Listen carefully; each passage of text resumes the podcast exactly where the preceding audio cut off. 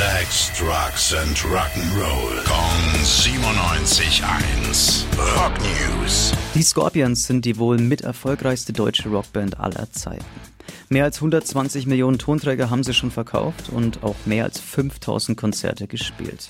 Letzten Dienstag gab es dann auch noch on top das große Verdienstkreuz des Niedersächsischen Verdienstordens. Überreicht hatte ihnen das dann der Ministerpräsident Stefan Weil. Grund dafür war neben ihrer Musik natürlich, dass die Band sich vielen Projekten und Stiftungen gewidmet hat und da recht fleißig war.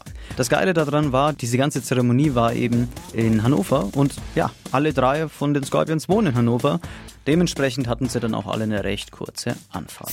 Rock News. Sex, Drugs and Rock'n'Roll. Kong 97.1. Frankens Classic Rocksender.